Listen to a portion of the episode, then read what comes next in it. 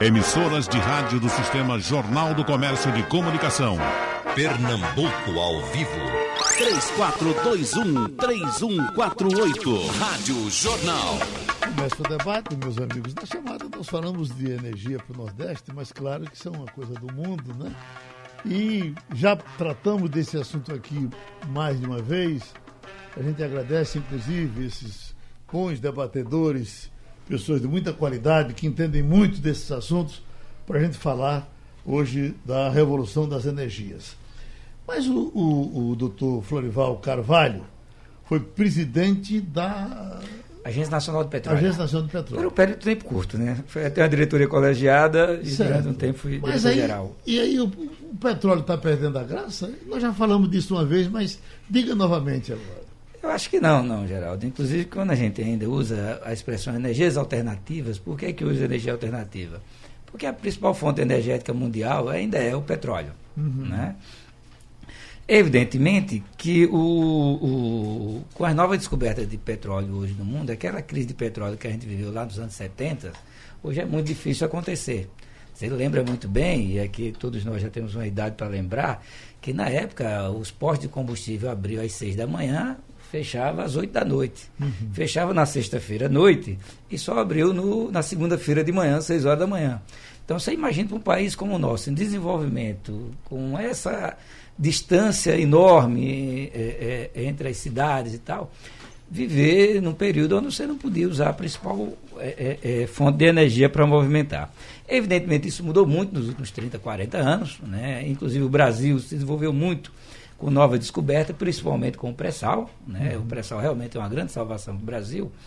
Né? Mas, além disso, como o petróleo também ficou muito caro em determinada época, se é, as fontes alternativas começaram a se viabilizar economicamente. Uhum. Então hoje a gente tem o quê? Um desenvolvimento do setor de petróleo, acho que ainda vai continuar, pelo menos aí, pra, também como fonte energética, porque o petróleo não é só energia, o petróleo também é fonte de matérias-primas, principalmente para roupa. Tudo que a gente vê hoje aqui de plástico Certo. Vem do petróleo. A agricultura hoje, principalmente o nitrogênio que vai para a agricultura, vem do petróleo. Mas o principal produto é a gasolina? É a, o diesel e a gasolina, sem dúvida nenhuma. E, e, e, principalmente na Europa também, Sim. a fonte de aquecimento, óleo para aquecimento, na maioria dos países europeus. E hoje também o gás né, muito uhum. utilizado na Europa, principalmente o gás russo. Né?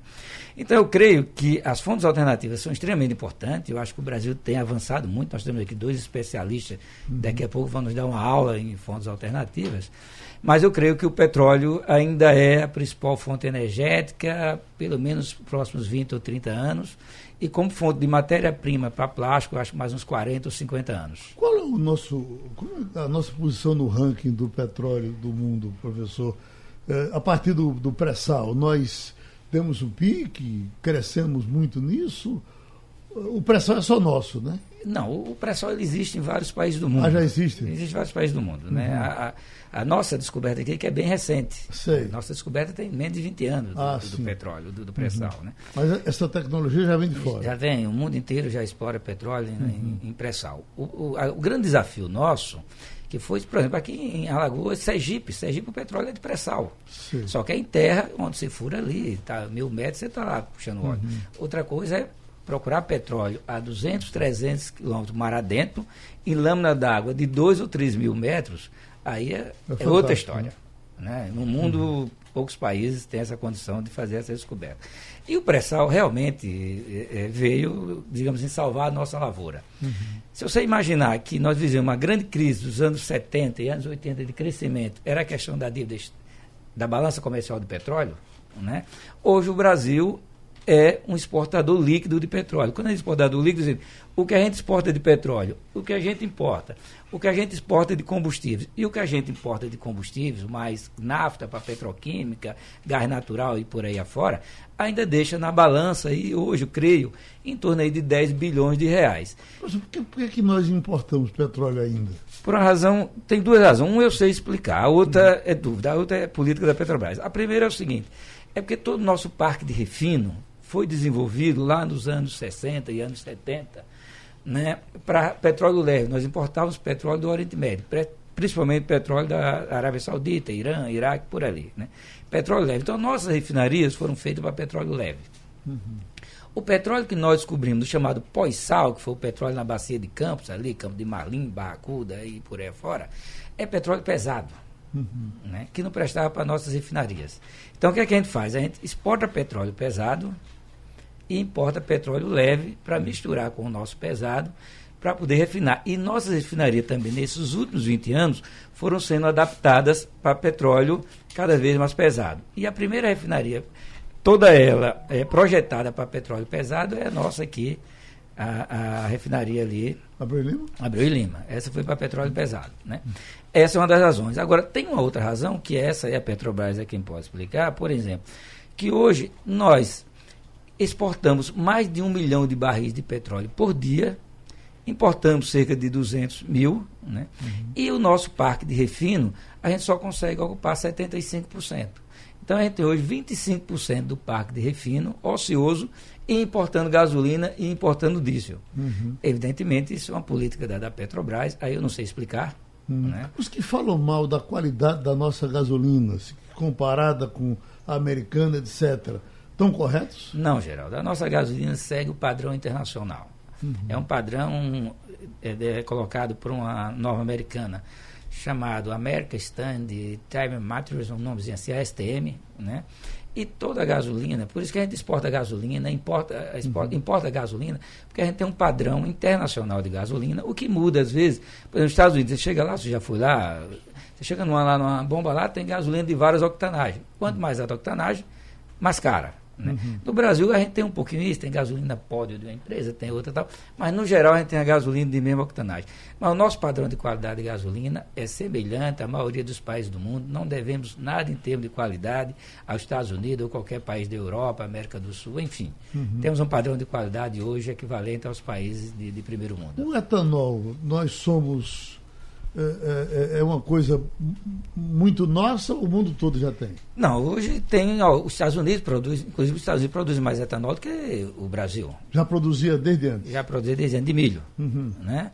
A China produz também, produz açúcar, produz um pouco de etanol. A, a Índia também produz. Né? Agora nós somos um grande, é, já chegamos a ser exportador e hoje o que a gente produz é equivalente ao que a gente consome. E é bom que a gente entenda, porque a gente tem dois tipos de etanol. Né? A gente tem o etanol hidratado, que é esse etanol que você usa direto na bomba ali. E uhum. tem o etanol anidro. A nossa gasolina ela é um pouco diferente de outras gasolinas no mundo, porque nós usamos etanol na mistura, só que usa o etanol anidro, que é o etanol hidratado, retirado da água. Gente, o etanol hidratado tem 92,5% mais ou menos em massa de etanol e os outros 7,5% é água. Depois nós, isso aí você pode usar direto no carro, não tem problema. Depois nós retiramos essa água, fabricamos um etanol com 99,5% de etanol, ou seja, praticamente puro, que é esse etanol hoje que é adicionado à gasolina na proporção 73% de gasolina, que a gente chama gasolina A, 27% de etanol anidro, que aí compõe o nosso blend de gasolina, que é a gasolina C, que é essa que a gente abastece aí nos postos. Né? Professor, quando o etanol surgiu, foi anunciado como nosso grande futuro, como que ia, é, ia nos jogar no céu. E depois isso ficou uma coisa mais ou menos contida. O que foi que aconteceu com ele? E foi, Geraldo. A sorte do Brasil foi o etanol. Foi? A nossa balança comercial lá nos anos 80, uhum. se não fosse o advento do etanol, o Brasil tinha entrado numa situação econômica extremamente difícil. Uhum. Né? Só que o etanol foi competitivo porque é, é energia alternativa. A energia alternativa é o quê? A energia alternativa ao petróleo. Então ele foi competitivo enquanto você teve preço de petróleo muito alto. Uhum. Quando falava de petróleo, quando fala de petróleo acima de 100 dólares, etanol é muito competitivo. Petróleo a 60, 65 dólares, já tem dificuldade para concorrer com o petróleo. Então, e o petróleo é preço político.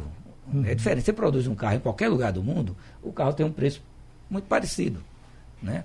Petróleo não. Petróleo, a Arábia Saudita produz petróleo a 2, 3, 4, 5 dólares. Uhum. Nós aqui produzimos a 20. Tem país que produz a, a 30 ou 40.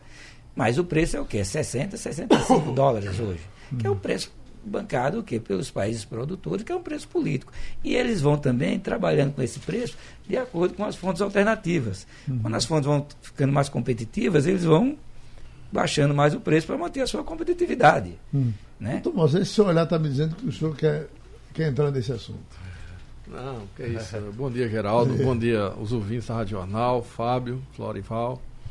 É, sem dúvida aí a explicação de Florival, ela é muito elucidativa. E a gente tem observado isso ao longo aí da história, eh, vamos chamar assim, do automóvel, né? Uhum. Obviamente que não é só são os automóveis, tem os mecanismos de carro, particularmente aqui no Brasil, né? Diferente de outros lugares do mundo, onde você tem um sistema ferroviário também muito importante. A gente aqui praticamente tomou a decisão de fazer o transporte rodoviário, né? Uhum. Isso é uma Foi das condenado questões, a isso, né? É. E por incrível que pareça, isso é uma coisa que encarece, né, os custos e porque o, transporte, o transporte rodoviário, que se você for qualquer país da Europa, se você for na Índia, se você for na China, se você for nos Estados Unidos, mesmo os Estados Unidos, que é o paraíso do, do automóvel, vamos chamar assim. E, e, essa questão aí, ela diz respeito um pouco à política. Da mesma forma que eu acho que ele colocou que o preço do petróleo ele é político, e é verdade, né? É, o preço do petróleo, em determinado momento, quando a OPEP tinha um poderio muito grande, e eram poucos, realmente era muitas vezes era quem definia as receitas, o cara definia quanto é que ele ia ganhar. Obviamente que essa, essa colocação que ele fez aí, que eu acho que essa é a grande importância da famosa energia alternativa, né? Quando você sobe muito o preço de alguma coisa, aparecem outras formas de produzir energia e o Brasil, ele sempre se destaca no mundo porque o Brasil, desde sempre, começou com energia hidráulica. Né? Uhum. É, eu e Fábio aqui, nós somos da Chess.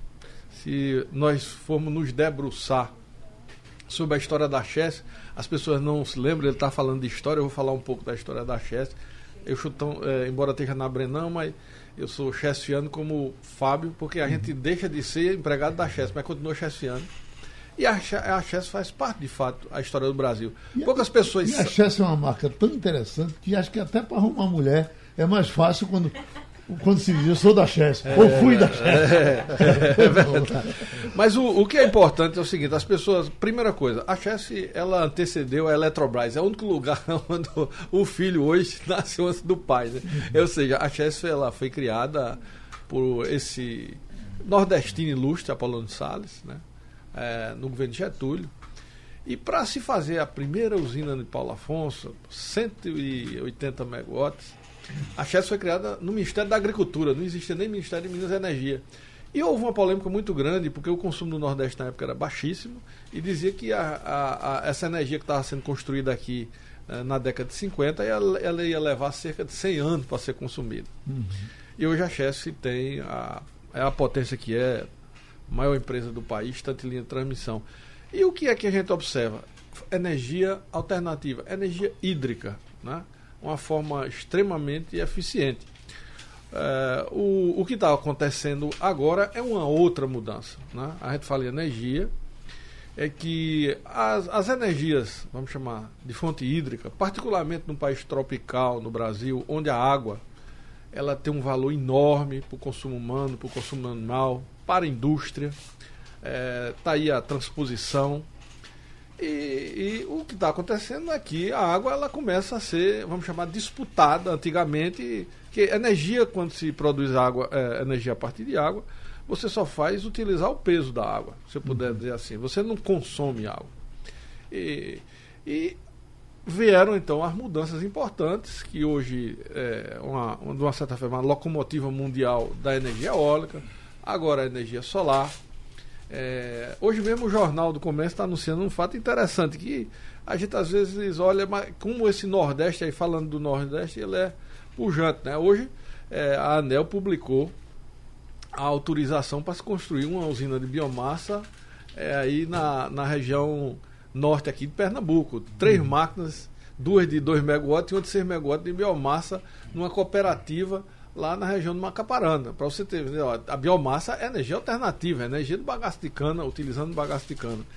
Mas o, a gente não pode deixar de dizer que a bola da vez, se a gente puder chamar assim, como se eu estivesse jogando futebol, eu digo que a, a, a eólica já está se tornando uma energia consolidada uhum. e a solar agora é a noiva.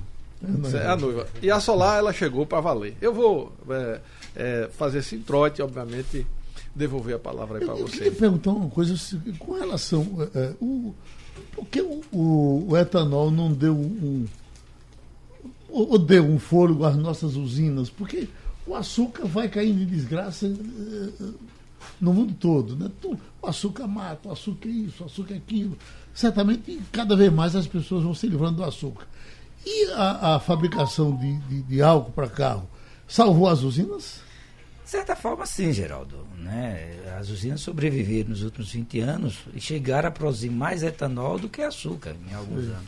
Então, se não fosse a política. Agora, o que quebrou de usina de, de uns tempos para cá? Exatamente. É, uhum. é, é gestão. Gestão. Uhum. gestão. Não prepararam sucessão, é, talvez. Eu, tra né? eu, trabalhei em usina. Né? Também, né? Trabalhei em usina, onde o dono da usina chegava lá, entrava na usina, montado a cavalo com um chicote. Uhum. Né? Aí fica difícil. Né? pois não, doutor Fábio. Bom dia, Geraldo. Bom dia aos ouvintes da uhum. Rádio Jornal. Uh, Geraldo, o, o, aqui o Mozart, o professor Florival, Hoje não, não, se chama mais de energias alternativas. Isso é um cacuete de antigamente, que a gente tinha uma lâmpada de 50 velas. Né? Para você ter uma ideia, o ano passado, mais da metade da energia produzida no Nordeste foi pelos ventos, foi energia eólica. Mais da metade? Mais da metade. Uhum. Ah, 20% mais ou menos foi hidráulica, uns 30%, 29% foi, foi energia térmica, diversas coisas, e mais de 50% foi energia eólica. Uhum. Ah, o que me permite, num debate aqui com os senhores, Roberto Tavares, quando estava na Compesa, ele, ele dizia que lamentava que a, a, a, água era uma espécie de efeito colateral da, da, da Hoje é. Da energia. Hoje né? é. Hoje ninguém despacha mais rio uhum. para gerar energia. Hoje, o, Hoje a água vai ter o seu verdadeiro destino. É, o, o a, você aproveita a água que está passando para gerar energia. Uhum. Pelo seguinte, você vê a situação no Nordeste. De fato, o rio mesmo, Rio Grande, Nordeste, só tem o São Francisco. Né? Uhum. E é um rio que ele vem cada vez mais é, é, secando. Então não dá para você estar tá usando o rio para gerar energia. Você tem que guardar essa água para outras finalidades, certo. que é a, a, produção, a navegação, o lazer, o abastecimento, a dissedentação, né? Quer dizer, tudo isso é a lavoura, tudo isso é mais importante, a irrigação. Então a água passa. A gente hoje não despacha mais usina em função da necessidade de carga. Uhum. Essas usinas são despachadas é, por uma. Quem define, quem vai despachar a usina é a Agência Nacional de Água, a ANA, foi criada em 2000 aqui no país.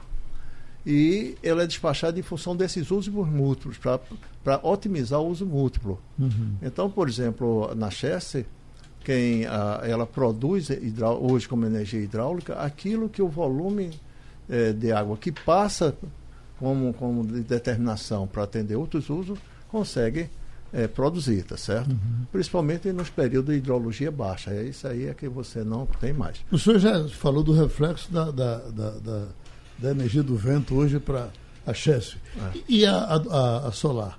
Senhor, a, veja, a energia solar e a eólica, elas, elas vão ocupar um espaço cada vez maior na matriz energética, tá certo? Sim. Até mesmo por uma. Não, não fosse todo o desenvolvimento tecnológico que proporciona isso. Eu estava conversando com o nosso Mozart e, e o professor Florival. Hoje, o, nós, eu, quando era presidente da CELP, nós colocamos a primeira usina ah, eólica. Eu estava me lembrando que isso foi presidente da CELP foi. também, né? Uhum. Colocamos a primeira usina eólica, as duas máquinas eólicas em Fernando Noronha. Eram mais de 75 kW, tá certo? Cada uma. Hoje nós estamos falando em máquinas de 5 mil mega, é, quilowatts, 5 mil quilowatts, tá certo? Uhum. São máquinas de 5 GB. Ah, há dois, três anos atrás, você botava uma máquina de, de 3, já era um absurdo, uma máquina de 3 mil quilowatts. Hoje é de 5. É uma, é uma tecnologia muito crescente. O ano passado, nós inauguramos em Sobradinho uma usina flutuante, as placas são dentro do lago, de mil megawatts, tá de mil quilowatts, uhum. um megawatt. E é uma usina ainda experimental, mas uma produção maior do que a usina em solo.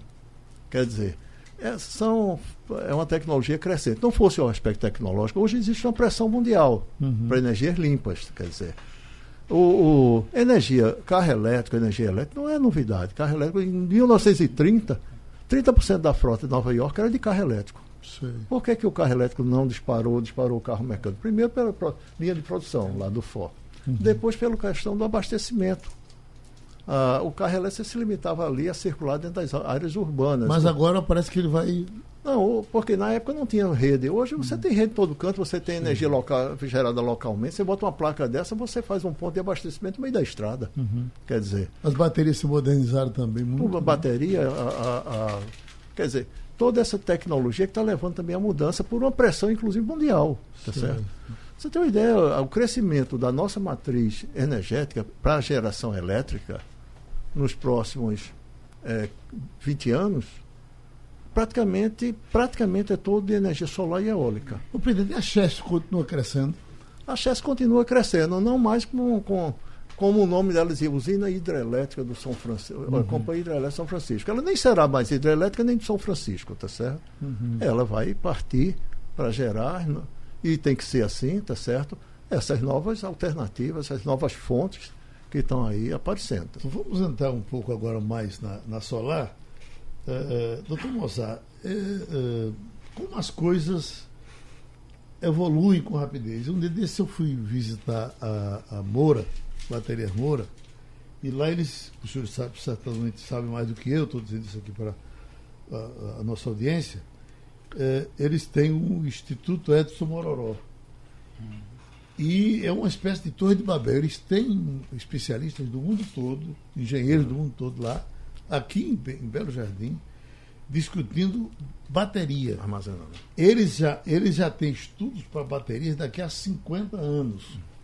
né? E recentemente foi exibido aí na Globo News um trabalho feito por uma empresa em Mato Grosso do Sul, parece, onde eles trabalham agora com as placas da, da solar e já usam nas telhas normais, as telhas são, funcionam com placa, a placa funciona como telha, ou- vice-versa. Nas laterais das casas também estão colocadas. Enfim, ah, ah, ah, há, um- há um- uma certa desarrumação hoje quando você bota aquelas placas em cima da casa. A gente passaria no Paiva, fica meio feio. Mas dessa forma que, tá, que, que essa empresa já registrou aí, é, a, a casa fica linda e fica produzindo energia de todos os lados da energia solar. Já eh, eh, o doutor Fábio nos traz aqui uma coisa nova aqui, um, um- um- papelzinho pequeno que eu posso. Para que, que, que eu faço? Eu botei no meu relógio para ver se ele carrega. O que é que eu vou fazer com isso aqui? Não, isso, isso é uma placa solar, tá certo? Certo. Ela aí está no tamanho pequeno, mas isso pode ficar de qualquer tamanho. tá Isso já é uma evolução ao que, ao que foi feito no, Ma- no É, é, seria, vamos supor, a terceira geração da energia solar. Uhum. A tendência é que esse vai ganhar um espaço grande na energia solar, tá certo? Uhum. Essa aí é uma placa de demonstração, é só para um brinde, né? Mas isso você hoje tem ah, vidraças Certo. inteira com essa aí, que é como se fosse placa solar. Em vez de você botar no telhado, você bota no vidro, como uma, uma placa fumê que você bota no vidro e gera energia do mesmo jeito, certo? O rendimento dela é tão bom quanto a da placa daquela que você bota, né? É. Então isso aí é uma demonstração, você tem aí um pontinho de um LED aceso. Uhum, exatamente. Se você botar no, céu, no, no sol ele acende, se você botar no escuro ele apaga porque é solar. E esse é o problema da energia variável, tá certo? Tanto a solar como a eólica. Você tem uma energia lá, por exemplo, a solar, se passar uma nuvem, está produzindo, cai essa produção. Você tem energia eólica, se faltar vento, na hora que falta vento, ela deixa de produzir. Essa é que é a importância da, agora do estudo da bateria, do armazenagem. Exatamente. A bateria vai ser para o setor elétrico, para essas energias, o que a caixa d'água é para a distribuição de água, tá certo? Você, quando falta água, você está com a caixa cheia, você usa a caixa. Quando chega água, você enche a caixa novamente, tá certo? De modo que você sempre vai ter água constante na mesma pressão.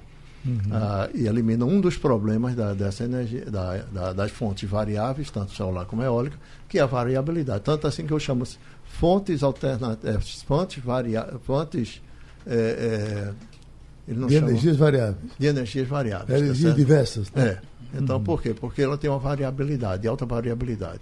Com a bateria, daí a importância da bateria, porque você vai botar um- uma, uma usina solar, uma usina eólica, e vai botar a bateria associada a ela, tá certo? Sim. Porque ela está produzindo, ali por qualquer motivo, faltou mais vento, faltou coisa, enquanto está produzindo demais, está carregando bateria.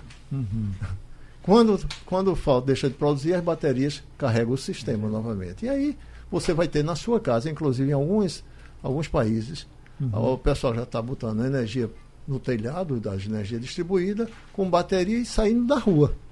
Está ficando autônomo, tá certo? Uhum. É, mas essa que eu, é, a, é, é, a, partir da bateria, com, com a revolução que a bateria vai causar, doutor Mozart? Olha, Geraldo, é, você bem colocou é, essa utilização da telha como um painel fotovoltaico, ou seja, simultaneamente ela faz o papel de telha uhum. e ao mesmo tempo, quando o sol incide sobre a telha, ela gera energia. E o, a, a, hoje a grande revolução que está sendo estudada, por exemplo, agora mesmo o departamento do Ministério Americano está dando um prêmio de 5 milhões de dólares para quem construir eh, ou desenvolver baterias cada vez mais eficientes. O que é que é a bateria mais eficiente? Tem peso menor e armazena mais energia, ou seja, busca de ligas eh, que possam armazenar mais energia, peso menor e, obviamente, custo menor. A bateria está seguindo a mesma revolução que ocorreu com os painéis fotovoltaicos. Há 10 anos atrás, o, o, preço do painel fotovoltaico era extremamente caro. Ele caiu nos últimos 10 anos 94%. Ou seja, ele vale 6% hoje que valia 10 anos atrás. A bateria vai seguir esse mesmo caminho. A bateria é uma espécie de rádio portátil da, é, exatamente. da energia. E, né? e, e, e como o Flá, é, Fábio colocou, é, certamente, brevemente, nós vamos ter, é, ao invés de um quadro, na frente, atrás de um quadro, uma bateria bem bonitinha para você é. botar na parede. E ela vai ser ligada ao sistema elétrico da sua casa, de tal forma que, se você estiver produzindo energia fotovoltaica, se armazena lá. E, a depender do tamanho da bateria, você pode ficar autônomo, como o Fábio colocou. Ou seja, você produz energia excedente durante o dia e à noite você tem uma bateria. O que é que vai ocorrer sempre? Sempre vai ocorrer o seguinte: você tem duas alternativas, porque sempre a gente tem que ter uhum. a possibilidade de faltar energia. Quando é que falta energia? Você na sua casa, às vezes, falta energia, no, no edifício você tem lá um geradorzinho de emergência. Uhum. Na sua casa, você vai ter um gerador de emergência, ele raramente vai se ligar. E vai depender do seu consumo. Porque, na realidade, uma das coisas que está fazendo com que a, a placa solar ela se popularize é que ela é muito modular. Você pode fazer placa solar. O Fábio está lhe entregando agora uma placa solar aí do tamanho da, da palma da mão. É verdade. E você pode fazer uma placa solar gigantesca de vários hectares, obviamente somadas. E essa é a grande vantagem. Eu digo o seguinte: e como o sol é mais democrático, eu digo, por que o sol é mais democrático? Porque normalmente aqui, sobretudo aqui no Brasil, o sol de Recife ou o sol de minha cidade sertânia ou de Petrolina é muito parecido. Aqui só tem um pouquinho mais de, de nuvem, porque chove mais aqui, mas você sempre tem uma produtividade muito alta aqui no Nordeste. E aí, como você estava lembrando aqui do nosso painel hoje, o Nordeste vai ser, sem dúvida nenhuma, o celeiro de produção de energia desse país. Porque agora vem uma nova fase de energia eólica, que é a energia eólica no mar, a gente chama offshore.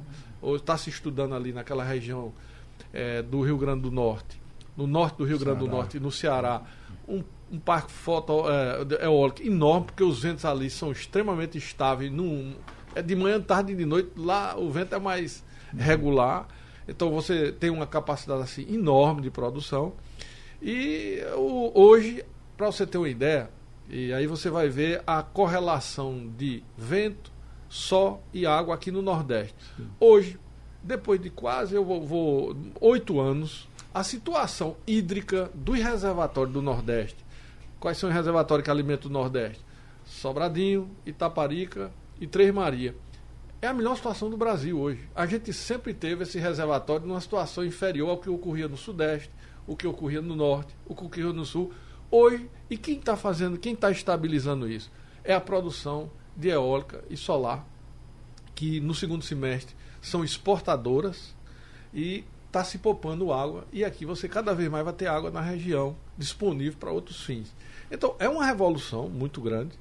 E tem uma revolução chegando que não está se falando ainda aqui no Brasil e está começando a se falar no mundo, que é o processo de armazenamento de energia não por bateria, mas através de hidrogênio. A Europa, sobretudo a Alemanha, resolveu parar todas as suas nucleares, agora definiu que vai pagar, para parar todas as suas térmicas e entrou num processo maciço de utilizar a energia eólica para pegar o excedente dela e, através da eletrólise, produzir hidrogênio e depois, em seguida, utilizar esse hidrogênio para produzir energia, seja misturada um pouco com gás, esse é o gás verde, é a, é, a, é a, nova fase aí que o mundo vai entrar, eu não tenho nenhuma dúvida disso. E a, a, outra vantagem é o seguinte: você imagine o Nordeste com a capacidade de produção de energia eólica que ainda existe. É um negócio assim fenomenal. Dá para alimentar, eu acho, uns três Brasis fácil. Uhum. Você, e elas crescem juntas, uma não vai atrapalhar o crescimento Não, não. Na realidade, o, o, só, quem, só quem atrapalha o crescimento da energia eólica e solar é o crescimento do Brasil. Se o Brasil não crescer, aí não tem jeito. E a gente espera que, com o ajuste fiscal que está ocorrendo, você veja é, o exemplo que está ocorrendo assim. Essa coisa, ela. ela é, eu digo sempre, uma, uma, destruir o que é bom é muito fácil. Agora, construir dá trabalho. Construir é ter cuidado nos custos, ter austeridade, tanto pública como privada. E o Brasil vai começar a crescer, não tem a menor dúvida. É, obviamente que a gente não está só no mundo, esse nosso crescimento ele depende também de países que tocam a locomotiva do mundo. Você mesmo esse caso da China agora, a balança comercial do Brasil, depois de cinco anos, deu negativa. Por quê? Uhum. Os chineses pararam de importar e você deu uma. Então, a gente depende um pouco do mundo, mas depende, sobretudo, de nós mesmos. Hum, e eu tenho certeza. Essa, essa, é, essa geração, por exemplo, quem, me, quem gera. Eu estou com energia solar na minha casa, tá certo? Quem me dá essa energia não é o calor do sol, é a, lumina, a, a luminosidade do sol. É a radiação, é. Não, é, não é verdade? É uma pergunta que eu lhe faço. O senhor trouxe aqui essa, essa essa plaquinha, e ela está funcionando aqui porque nós temos luz aqui. Isso. Né? Se eu botar luz em cima da minha casa uh, uh, no dia que estiver nublado, a luminosidade não vai fazer meu, o, meu, o meu gerador funcionar por conta da, da, da, da, da luz que ele próprio, que ele mesmo me deu. Não, aí, não? É, veja, o que acontece é Feita que... a bateria que se recarrega é, ela mesma. Mas uh, aí você estaria criando um moto contínuo, tá certo? Porque você estaria. Era essa a minha ideia. Que, é, não, mas, que a bateria mas veja, ela quando produz, ela, ela tem uma perda, tá certo? Uhum. Se você botar uma lâmpada em cima, ela vai produzir menos do que você está gastando aqui na lâmpada. Ah, então, sei. ela vai alimentar durante um período, mas vai descarregar o conjunto, tá certo? Uhum. Mas isso, é, essa, essa tecnologia, esse desenvolvimento é tão importante, Geraldo. Você perguntou, e a Chess? Uhum. A Chess fez o ano, pass esse, o ano passado um repensar, que é um uhum. estudo de planejamento estratégico, e viu o seguinte: para ela continuar crescendo e existindo, ela tinha que investir nessas energias. Ela montou um centro de pesquisa em Petrolina, lá perto da terra do Dr. Mozart. Uhum. E, por exemplo, que é chamado CRESP, Centro de. de pra, só para pesquisar novas formas de explorar de energia solar, tá certo? Várias formas. É, se, é, concentrando ela num determinado ponto. Feito como você botava aquela lupazinha uhum. para ela aquecer o líquido e gerar energia. É essa, essa forma de direta. É energia é solar flutuante, que nada mais é do que essa placa, mas não no rio. É, quer dizer, existem várias formas. Só esse ano nós estamos investindo em pesquisa 100 milhões, tá certo? Uhum. Em desenvolvimento de formas, novas formas de energia. Por quê?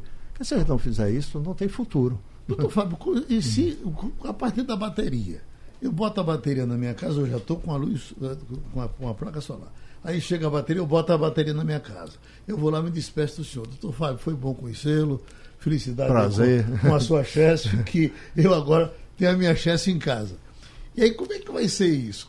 isso é, é, é, por isso que isso tem que ser regulado, né? Não, tem, tem. Né? Veja, é, nós estamos num mundo onde essas coisas estão acontecendo e tem duas coisas. Para que ela possa acontecer, você já tem que regular, tá certo? Uhum. Senão ela não acontece.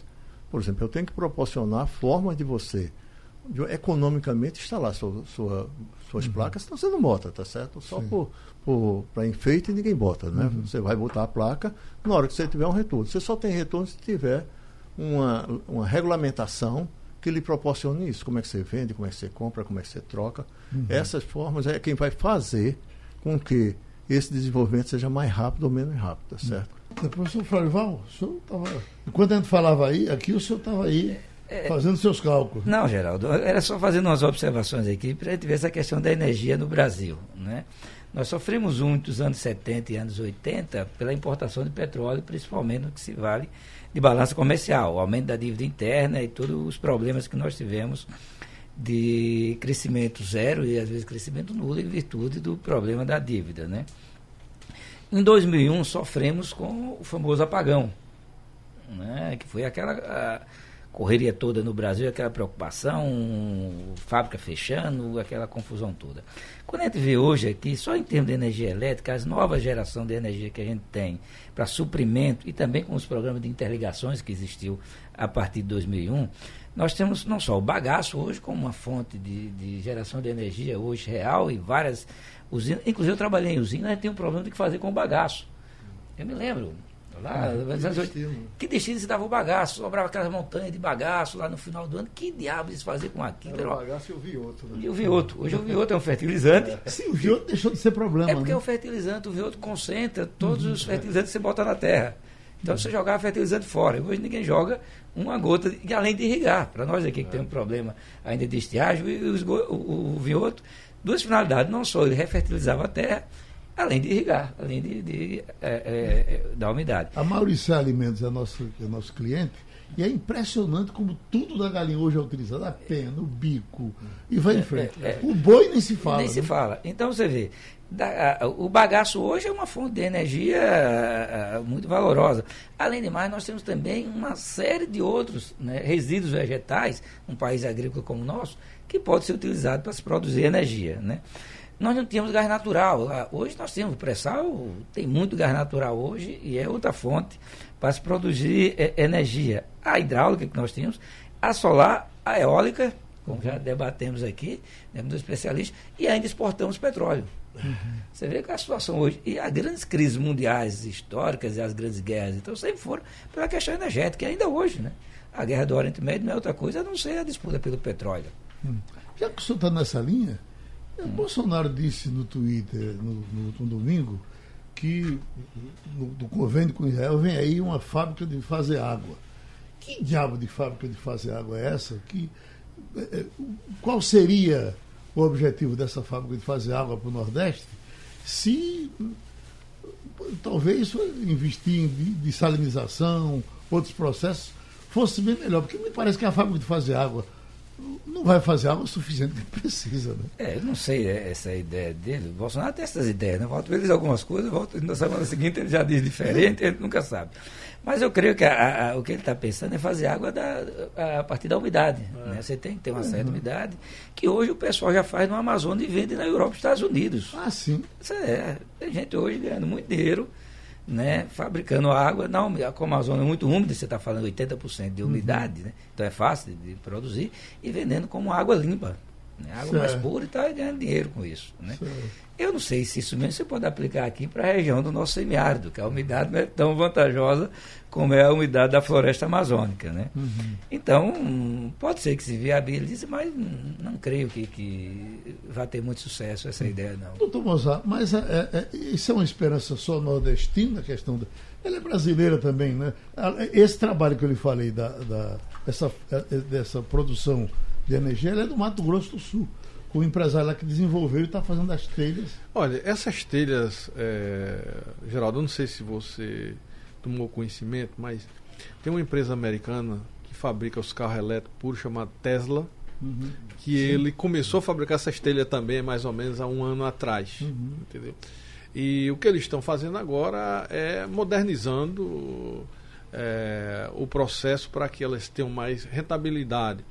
É, a gente estava falando muito, eu vou falar um pouco, por exemplo, é, a energia solar. Hoje a energia solar, ela já antes você só produzia energia numa face. Uhum. Hoje os painéis já são bifaciais para produzir mais energia, porque produz energia do sol que bate diretamente e das reflexões indiretas.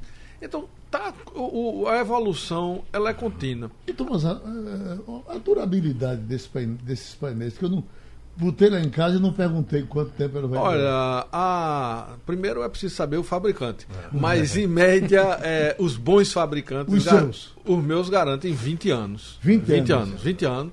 Ele tem um pouco de. É importante perda. o pessoal saber que nesses 20 anos ele tem uma perda de rendimento de meio por cento ao ano. Uhum. Ou seja, No final, eh, ele vai gerar 90%. No início, ele gera 100% de energia, no final do período de vida útil, e depois eles podem ser reciclados. Uhum. Agora, a gente falou pouco aqui, Geraldo, e o, o tempo está se acabando, e eu não poderia deixar de dizer a você o seguinte: essa grande revolução, eu acho, ampassando, Fábio e Florival falaram, é a redução do custo. Né?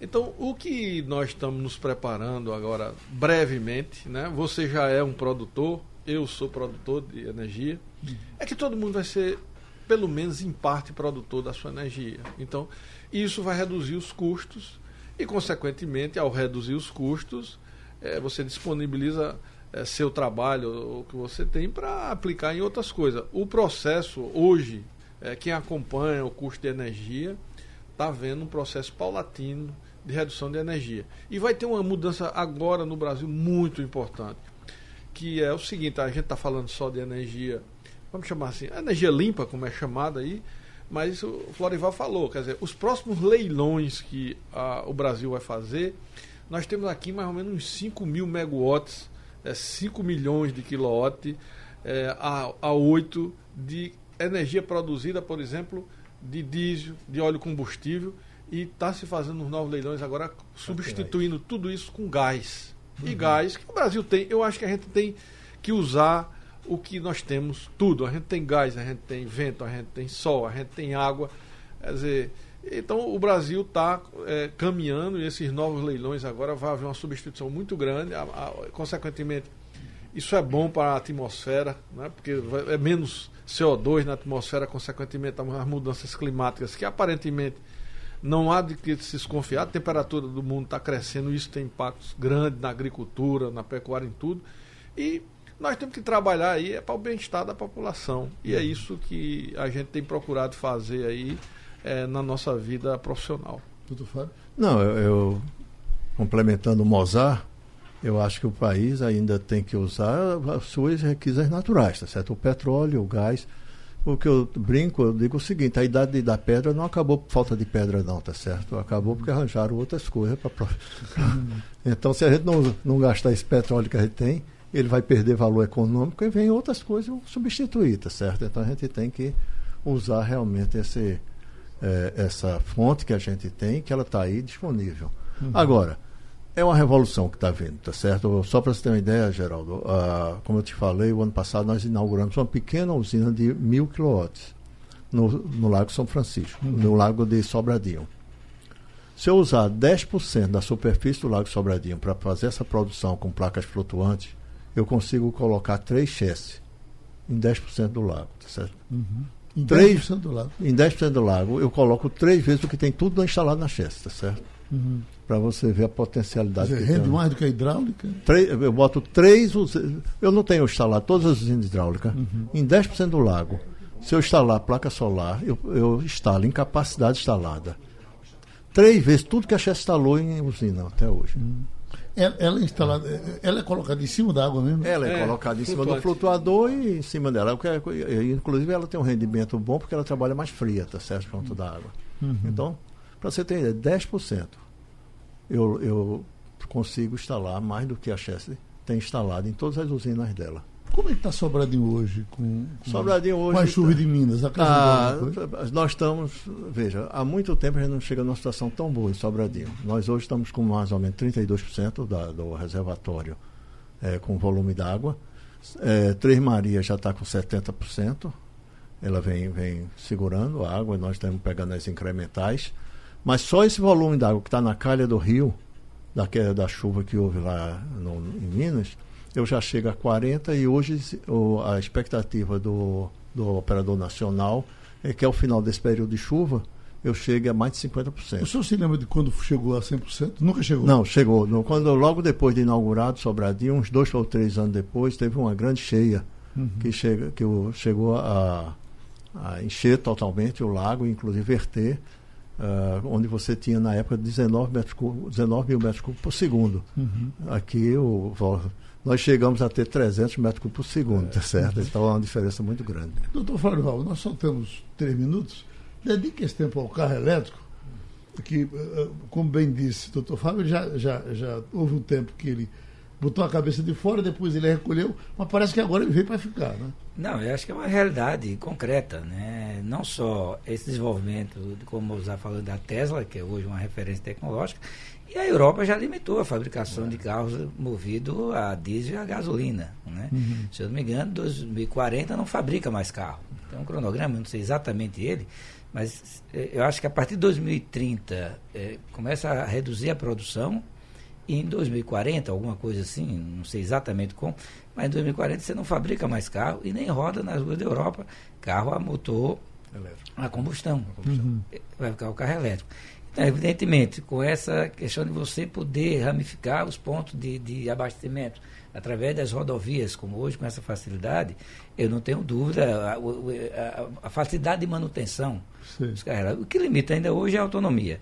Resolvida a questão da autonomia, ou com baterias ou com os abastecimentos ao longo das vias, é uma realidade e não tem como voltar atrás. Eu, eu só, só um, um, detalhe. Você sabe que quem transporta mais pessoas em Pernambuco é um carro elétrico. É? É. é o metrô. É o metrô. Sim. O metrô é elétrico. Uhum. É só motor elétrico o metrô.